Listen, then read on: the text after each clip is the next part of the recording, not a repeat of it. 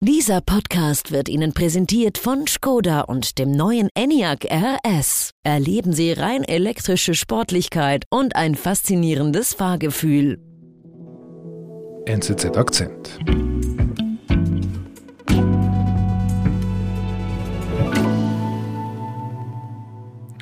Sascha, wir beide sind ja schon recht lange im Journalismus tätig, aber ich gebe zu, über Nagelstudios habe ich noch nie gesprochen. Ich habe auch noch nie über Nagelstudios geschrieben. Und jetzt stehen wir beiden Männer da und sprechen über Nagelstudios. So ist es. Wie kam es dazu? Es begann eigentlich äh, sehr harmlos. Wir haben im Team darüber gesprochen, dass diese Nagelstudios überall aufpoppen. Einige gehen wieder zu, dann, dann fängt wieder ein, ein neues irgendwo an und dass man auch in der tiefsten Provinz sieht man in der Abenddämmerung überall diese, diese Nail-Signete hm. aufleuchten. Mit der Katze. Mit der Winkelkatze im Schaufenster. Und das hat uns neugierig gemacht und äh, meine Kollegin Patricia Messmer und ich fing dann an, wie man immer anfängt. Also man überlegt sich, hat man Kontakte, man fragt den einen Freund, der, einen, der jemanden kennt, der und so weiter und mhm. so fort. Und relativ bald mussten wir einsehen, das wird nicht so einfach, weil mhm. wir stießen eigentlich auf eine Art Mauer des Schweigens. Niemand, der reden wollte, niemand, der sich zeigen wollte. Und diese Recherche, die wuchs dann wirklich zu einer langen Geschichte. Also wir waren äh, alles in einem sicher ein Jahr dran. Mhm. Die Recherche führte uns quer durch die Schweiz, dann bis nach Vietnam, bis nach Ui. Malta. Ui. Und endlich, endlich stießen wir dann auf eine 45-jährige Frau namens Din. When I come, he said he asking for me uh, like work uh, six day, six day a week. Eine Vietnamesin, wie so viele in diesem Nagelbusiness aus, aus Vietnam kommen. Und sie war dann tatsächlich bereit, mit uns zu sprechen. So uh, I'm very, very sad. I don't know how. Und dann äh, sagte sie, sie habe nichts zu verlieren. Ich will so nicht mehr leben. I'm so tired. Yes, I understand. Ja. Werden vietnamesische Arbeiterinnen in Schweizer Nagelstudios systematisch ausgebeutet? Die Reporter Patricia Messmer und Sascha Batjani sind in eine bisher unbekannte Welt der Beauty-Industrie eingetaucht. Ich bin David Vogel.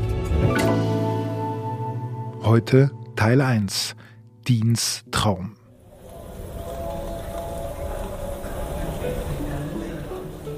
Unsere Geschichte beginnt eigentlich am Flughafen Zürich. Mhm. Es ist April dieses Jahres und aus dem Flugzeug aus Ho Chi Minh Stadt, aus Vietnam, steigt Din, unsere Hauptprotagonistin, und sie ist eigentlich voller Hoffnung, voller Pläne.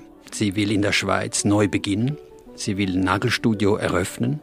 Sie weiß, dass in der Schweiz dieser Nagelstudio-Boom eigentlich gerade erst beginnt. Mhm. Also sie hat Goldgräberstimmung. Sie will Geld verdienen, klar. Aber bei ihr kommt etwas ganz, ganz Spezielles hinzu, nämlich sie will mehr Lebensqualität. Mhm. Man muss über den wissen, dass sie nicht zum ersten Mal in Europa lebt und arbeitet. Sie war davor schon in Schweden. Mhm. Sie hat auch eine Tochter in Schweden.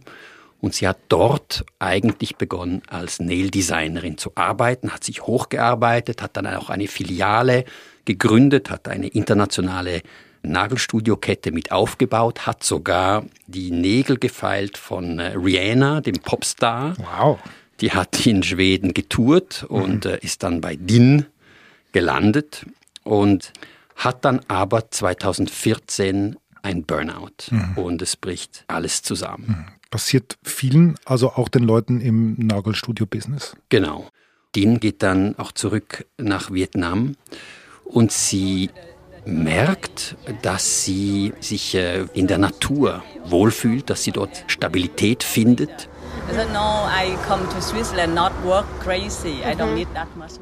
Und deshalb eben auch, warum sie in die Schweiz will. Sie will arbeiten, sie will Geld verdienen, aber sie will eben auch ihre freien Tage von denen sie glaubt, sie habe hier freie Tage, will sie in der Natur und im Grünen verbringen. Mhm.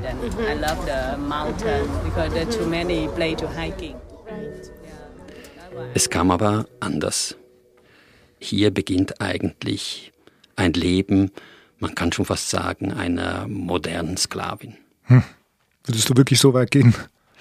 Ja, also sie ist natürlich frei, sie hat einen schwedischen Pass, sie kann an sich, kann sie auch gehen, aber sie ist wie gefangen aufgrund äh, vielfältiger Abhängigkeiten. Welche Und, denn?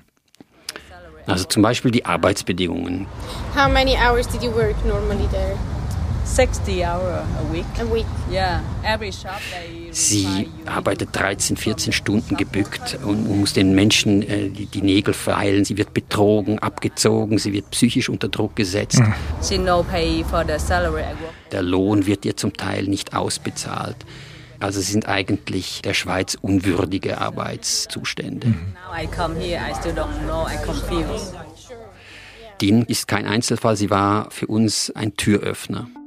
Wir hatten dann verschiedene Treffen mit anderen Nail-Designerinnen. Mhm. Das war zum Teil sehr schwierig wegen der Sprache. Einerseits, wie Din kamen die meisten oder kommen die meisten aus Vietnam, waren sehr, sehr zurückhaltend, sehr, sehr schüchtern, sozialisiert auch aus einem Land Vietnam, das nicht unbedingt die freisten Medien hat, also sehr, sehr, sehr äh, angstbehaftete Leute, sehr zurückhaltend. Aber in den Gesprächen haben wir dann gemerkt, das ist was Größeres, das hat äh, System, das ist mhm. nicht, das sind nicht drei, vier Leute, das sind eigentlich äh, Hunderte, Tausende. Wir haben dann auch Muster erkannt, also Beispielsweise wird allen Geld abgezogen für also Sozialabzüge, obwohl sie gar nicht äh, angestellt sind. Sie werden, wenn sie sich weigern, am Samstag zu arbeiten, wird ihnen gedroht zu kündigen mhm. und so weiter und so fort. Wir sind gleich zurück. Der neue rein elektrische Skoda Enyaq RS begeistert mit dynamischer Sportlichkeit, einem selbstsicheren Auftritt und viel Raum für Ihre Abenteuer. Entdecken Sie den Skoda Enyaq RS jetzt auf einer Probefahrt.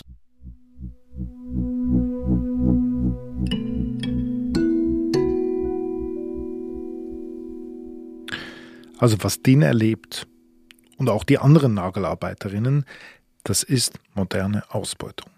Genau, es ist ganz klare Ausbeutung. Hm. Es ist auch so, dass sie über die Nagelstudio-Besitzer kommen sie an Wohnungen. Sie haben ja keine Strukturen hier. Die sind jung, die sind 20, 21, zum Teil zum ersten Mal in Europa. Sie verstehen die Regeln nicht, sie verstehen mhm. die Gesetze nicht, sie trauen dem Staat nicht, sie trauen den Behörden nicht, sind also ausgesetzt und leben dann in so Apartmentwohnungen an Stadträndern, die den Nagelstudiobesitzern gehören. Mhm. Da leben sie zum Teil in Zimmern, wir haben gehört, zu neunt. Äh, zum Ui. Teil ist es so, dass wenn jemand sich äh, nicht gut arbeitet, dann verliert sie den Bettteil und muss dann auf dem Boden schlafen. Ach, krass. Also solche Drohungen sind das. Und ähm, denen geht's auch so? One sleeping room, that guy take and I living in living room. Denen geht's auch so. Sie lebt auch in einer, in einer dieser Wohnungen oder wo sie auch immer landet, landet sie dann in so einer Wohnung. Das sind dann schwierige Verhältnisse mit den Leuten, die auch dort wohnen. Es sind schwierige Verhältnisse, weil die Chefs zum Teil dort auch wohnen. Also man mhm. sieht sich dann sowohl im Laden 13 Stunden am Tag als auch am Abend. Sie müssen dort dann zum Teil auch äh, putzen, sie müssen die Küche putzen, sie dürfen erst kochen, wenn der Chef schon gegessen hat. Also es sind ganz, ganz schwierige, schwierige Verhältnisse. You have no privacy. Yeah, no privacy. Mhm. So uh, that's why I feel like. Und die Behörden. Also ich meine, wenn ich das höre, dann raufen sich mir die Haare. Ja, so, so ging es uns eigentlich auch. Die Behörden haben unsere Recherchen dann eigentlich äh, bestätigt. Am deutlichsten war es, als wir zu tun hatten mit der Berner Fremdenpolizei. Und der Chef der Berner Fremdenpolizei hat uns dann gesagt, dass unsere Recherchen eigentlich, dass, dass das deckungsgleich ist mit dem, was sie, was sie sehen. Mhm. Man kann sagen, in jedem dritten Studio erhalten Menschen wie DIN, also Nagelarbeiter und Nagelarbeiterinnen, zu wenig Lohn. Mhm. Hinzu kommen Fälle von Menschenhandel. Es gibt Fälle, in denen Nagelarbeiterinnen dann in Sexclubs landen. Da ist es eigentlich die ganze Bandbreite. Also die bestätigen eure Recherchen, aber was mir noch nicht ganz klar ist, haben wir es jetzt mit einem illegalen Geschäft zu tun oder nicht? Weil es gibt ja wirklich sehr viele von diesen Nagelshops. Ja, es ist eben nicht so einfach zu sagen. Es ist so ein Zwischenraum zwischen Legalität und Illegalität. Die Nagelstudio-Besitzer, die sind zum Teil hier schon mehrere Jahre in der Schweiz ansässig. Die sind hier etabliert, die haben Anwälte, die wissen genau, was möglich ist und was nicht und reizen halt alles Mögliche aus. Zum mhm. Teil äh, macht die Polizei Kontrolle, zum Teil finden sie auch Verträge, die werden ihnen dann unter die Nase gehalten, aber die bedeuten dann letztlich auch nichts. Das haben wir auch gehört. Also gegen außen sieht alles okay aus, mhm. aber wenn dann die Polizei weg ist, spielt dann keine Rolle mehr. Hat was Mafiöses fast. Ja, hatten wir auch immer gedacht, dass das ein bisschen mafiös ist. Also die Berner Polizei spricht von äh, familienstrukturierten Clans, mhm. die sich hier ausbreiten.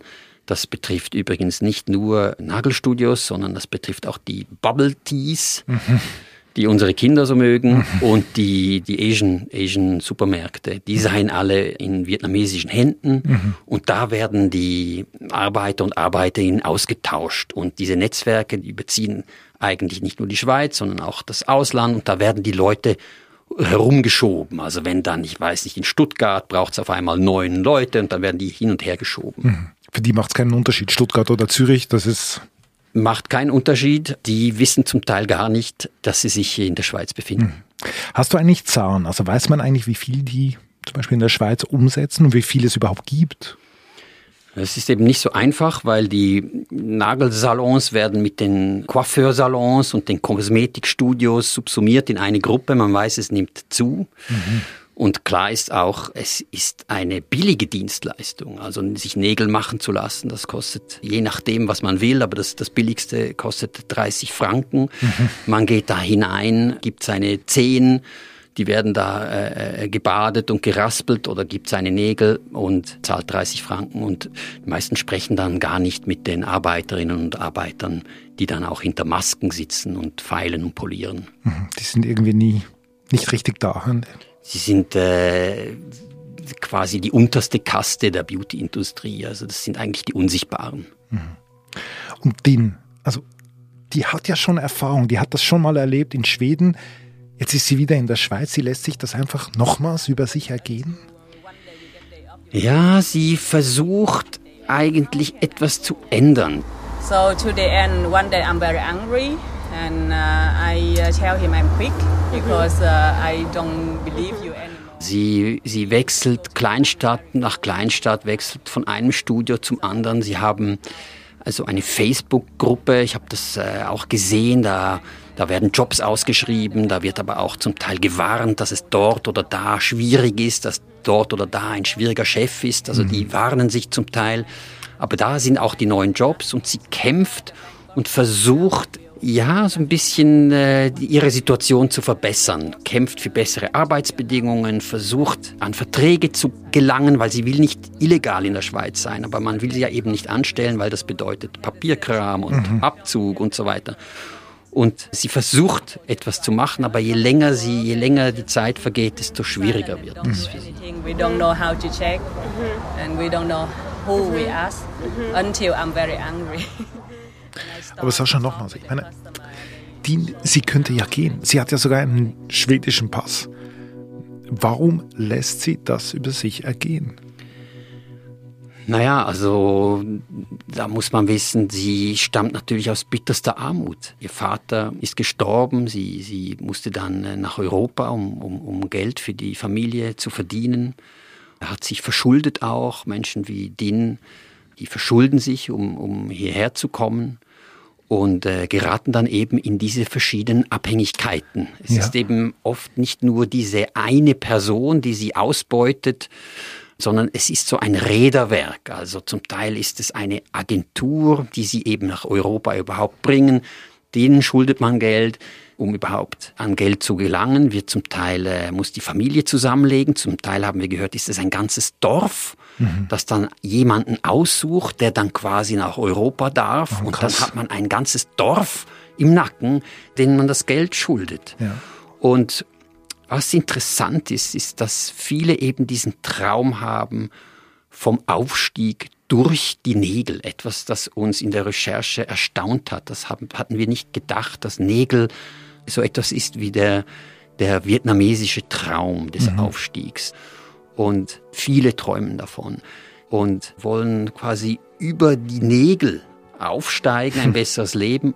Und um diese Motivation zu verstehen, dachten wir, müssen wir dorthin, wo eigentlich alles beginnt, an den Ursprung zurück. Und deshalb haben wir beschlossen, nach Vietnam zu gehen. Und meine Kollegin Patricia Messmer flog dann nach Ho Chi Minh.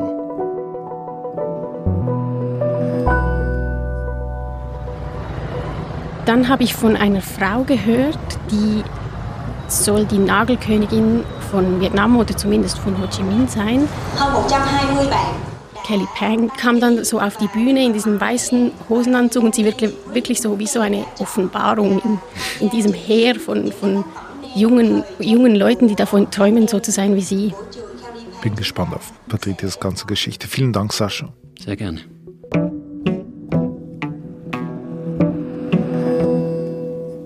Das war unser Akzent.